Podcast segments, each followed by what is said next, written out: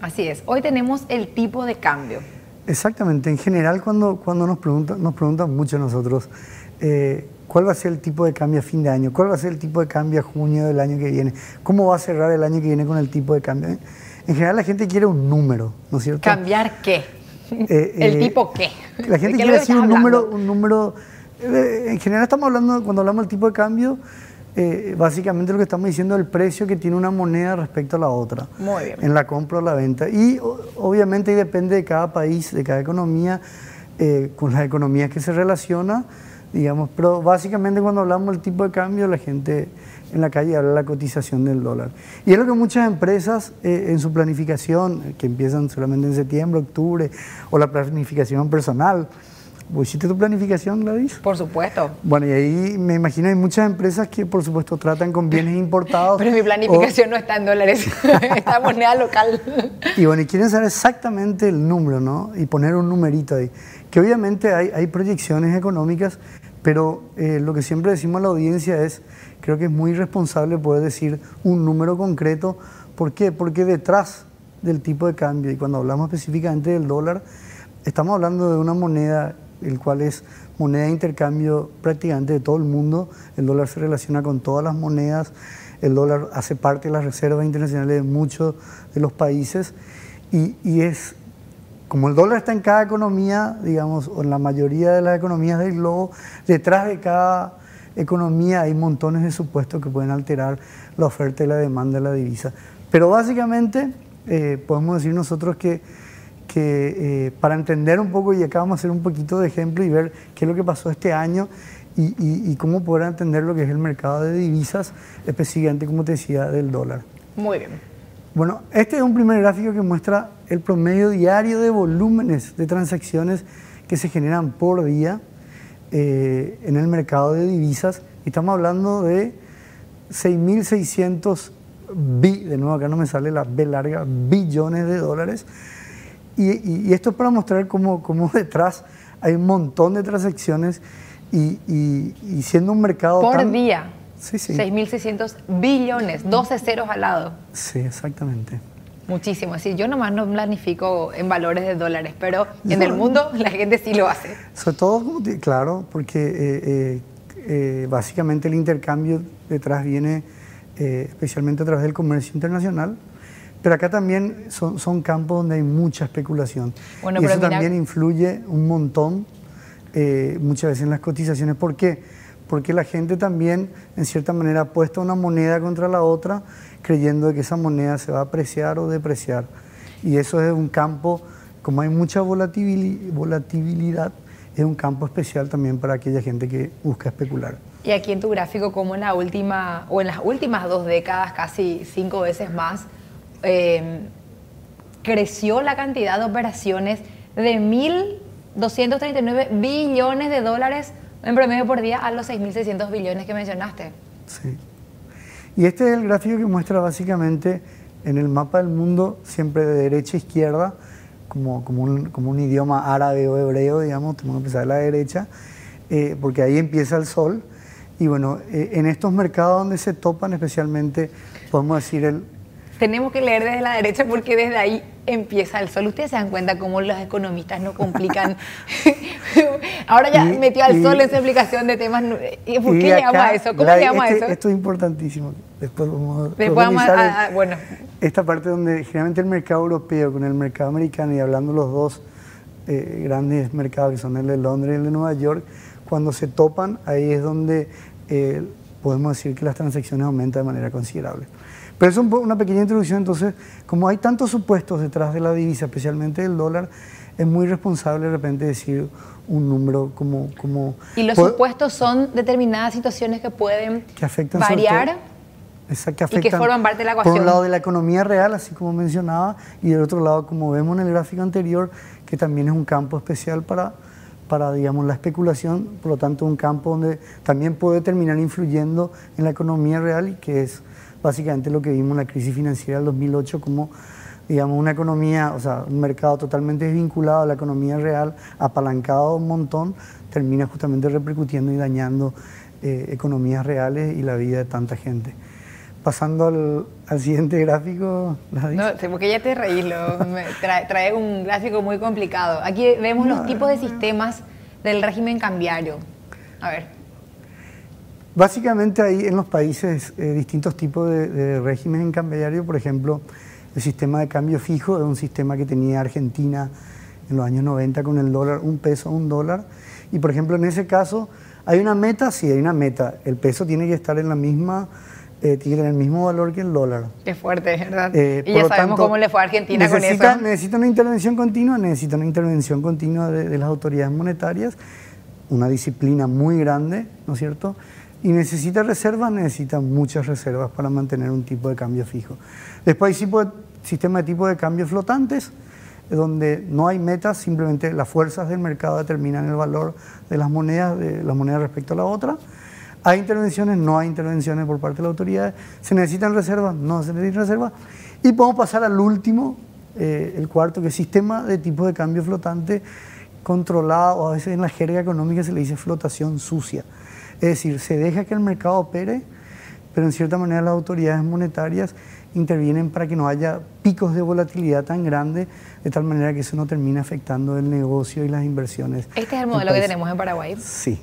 Sí. Meta relativa, intervención ocasional y necesidades de reservas relativas. Pero nosotros sí tenemos reservas en, en dólares. Sí, tenemos, eh, yo entiendo que tenemos cerca de 9 mil millones o aproximadamente, la verdad que no reviso ese tiempo, pero tenemos respecto a lo que es nuestro PIB, eh, la verdad que un porcentaje bien importante. O sea, y, eso en cierta manera te da una solidez macroeconómica también importante para enfrentar ciertos shocks. Que ahí si me permití, entre paréntesis, justo el sábado estábamos entrevistando a un economista argentino y él nos decía que las reservas de Argentina son cerca de 5 mil millones de dólares, pero una economía que tiene un PIB de casi 400 mil millones. Por lo tanto, ellos sí están así con todo ese tema de la deuda del Fondo Monetario Internacional, porque básicamente si tienen que pagar esas cuotas, eh, se quedan sin reservas. Claro, claro. No es nada al lado de todo su, su producto y también su cantidad de deudas. Vamos a ver qué gráficos más nos trajo hoy Alfredo Pereira del equipo de MF. Y este es su gráfico favorito, el de la curva que sube, que baja. Bueno, ¿qué tenemos aquí en esta? ¿Cómo sabes que es mi favorito? Y que siempre traes. Importaciones, la línea celestita. No se asusten, no es tan difícil. No. El verde, exportaciones y reexportaciones. ¿Y qué es BC Balance? Balance comercial. Comercial contra exportaciones. O sea, el saldo entre uno y otro. El azul oscuro, entonces, que es este. Sí. Bueno, a ver. ¿Por qué es importante, y, Gladys, eh, las importaciones y las exportaciones con respecto al tipo de cambio? Y cuando nosotros cuando hablamos del dólar, que es la, moneda por la cual generalmente intercambiamos, eh, incluso con nuestros socios comerciales vecinos como Argentina, Uruguay, Brasil, que podríamos intercambiar guaraní, peso, guaraní, real, pero sin embargo muchas de las compras o ventas también los terminamos haciendo en dólares. ¿Por qué? Porque, bueno, porque Cuando, ah, esa era una pregunta para que yo responda. Ah, no, profe, esa lección no habíamos dado. ¿Por qué salió en el examen si ese no dimos? Si podemos ver el gráfico ahí con la audiencia y seguir, vemos cómo con la pandemia prácticamente hay una curva de descenso, la curva celestita, eh, eh, y cómo bajan las importaciones. Cuando, cuando un país importa, eh, generalmente demanda dólares, compra dólares, digamos, para poder pagar a, aquellos proveedores que le están dando bienes importados. ¿verdad? Al revés de las exportaciones, cuando un, país tiene más exportaciones que importaciones... Se deshace de sus dólares. Más que deshacer, al contrario, llegan divisas. Llegan ah, divisas. Ah, claro, claro, claro, Están llegando divisas. Me quería confundir. Y eso lo que permite es que justamente podemos decir que, al haber muchos dólares en el mercado... Claro, yo me desprendo cuando yo compro y entonces... Eh, Siempre un intercambio. Vos, estás comprando dólares, estás vendiendo guaraníes. El que vende guaraníes compra dólares.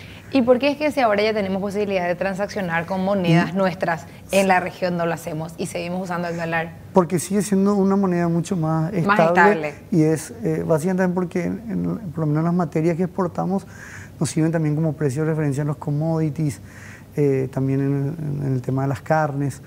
Eh, y creo que es la moneda que más, más eh, en cierta manera, ancla también por, por, por, ser justamente, como te decía, la moneda de referencia. Pero aquí, si vemos en el año pasado, por ejemplo, que nos acercábamos a las fiestas, miren cómo desciende la curva celeste y, era esa, esa demanda totalmente retraída.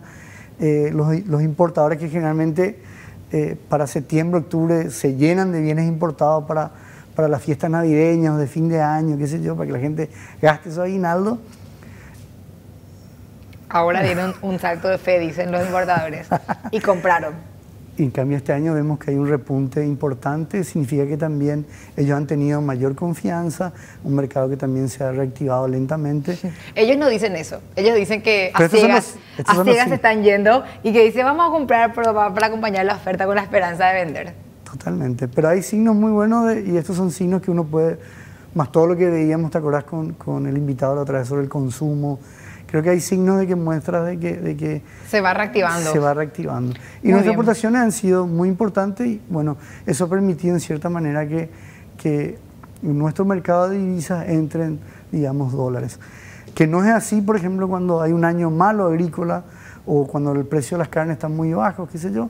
Sí. Por ejemplo, este año, Gladys, también acuérdate, son casi el mismo, los mismos volúmenes de toneladas, sin embargo, los precios de los commodities, la soja, la carne, no, las hojas, que sé yo, estaban muy altos, significa que por eso, por el mismo volumen entraron montos mucho más altos. Y quizás para... Para cerrar en el siguiente, vemos en el, en el gráfico, entonces, en el siguiente gráfico podemos ver, señor director, Paraguay tiene una de las monedas más fuertes de la región. Y esto es eh, eh, otro de los efectos que tiene, digamos así, el tipo de, de, cambio. De que empezó la pandemia, el guaraní se depreció un 10%, en cambio eh, el real lleva un 35,8% depreciado, digamos, y por otro lado el peso 157. El peso, estamos hablando, el peso, digamos, blue, eh, respecto al dólar blue, ¿no es cierto? No, no, el, no el peso del tipo de cambio oficial. Y esto tiene consecuencias no solamente financieras, sino económicas. ¿Por qué? Porque eh, prácticamente este gráfico muestra que nosotros somos los que más nos hemos encarecido respecto a nuestros vecinos. Y eso significa que eh, en términos económicos vamos perdiendo competitividad. ¿Por qué? Porque eh, justamente en fronteras abiertas y totalmente permeables, digamos, eh, nuestros productos están mucho más caros respecto a lo que quizás eran anteriormente. Y, cuando una moneda se deprecia... Pero no se deprecia porque es estable, ¿no es contradictorio?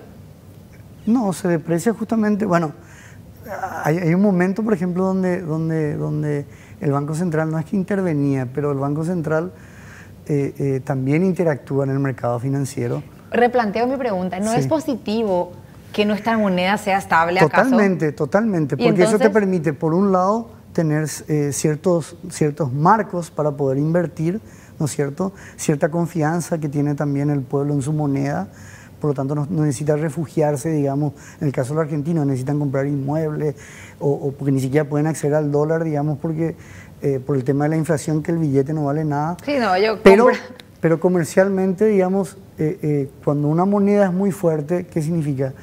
Significa que vos, por ejemplo, podés, o sea, para tus vecinos venir a comprarte volviste más caro, ah, perdiste competitividad, sin embargo vos al salir afuera te parece que todo está más barato. Eh, eh, pero bueno, en este caso una moneda más fuerte le beneficia a los importadores eh, y en este caso no a los exportadores porque pierden así competitividad. Muy interesante, señor Alfredo y Para cerrar, quizás y cierro con esto simplemente como, como también, esto no lo vamos a ver porque ya no hay tiempo, pero sí a la audiencia decir es muy importante, hay instrumentos de cobertura, eh, sobre todo para los empresarios, digamos, o aquellos que están atados a ciertas dinámicas de importación exportación. Sobre todo lo que, lo que vos hablabas, si uno tiene, eh, qué sé yo, deuda en dólares, pero cobra en guaraníes, es muy probable que después se le arme un gran problema de descalce en su flujo de caja. Pero también hay medidas financieras de cobertura donde justamente tratar de que no se te descalce eh, también en cierta manera con los cobros a crédito y a plazo, digamos, eh, tratar de armar ese capital operativo que te permita resistir ciertas fluctuaciones. Pero bueno, en general lo que podemos decir es que como otro viene en el mercado, también las monedas eh, eh, fluctúan, hay montones de supuestos que, que hacen que, que, intervenga y nosotros en una, al estar vinculados a una economía internacional y relacionada comercialmente también, es imposible que también en cierta manera el guaraní no esté afectado por ello.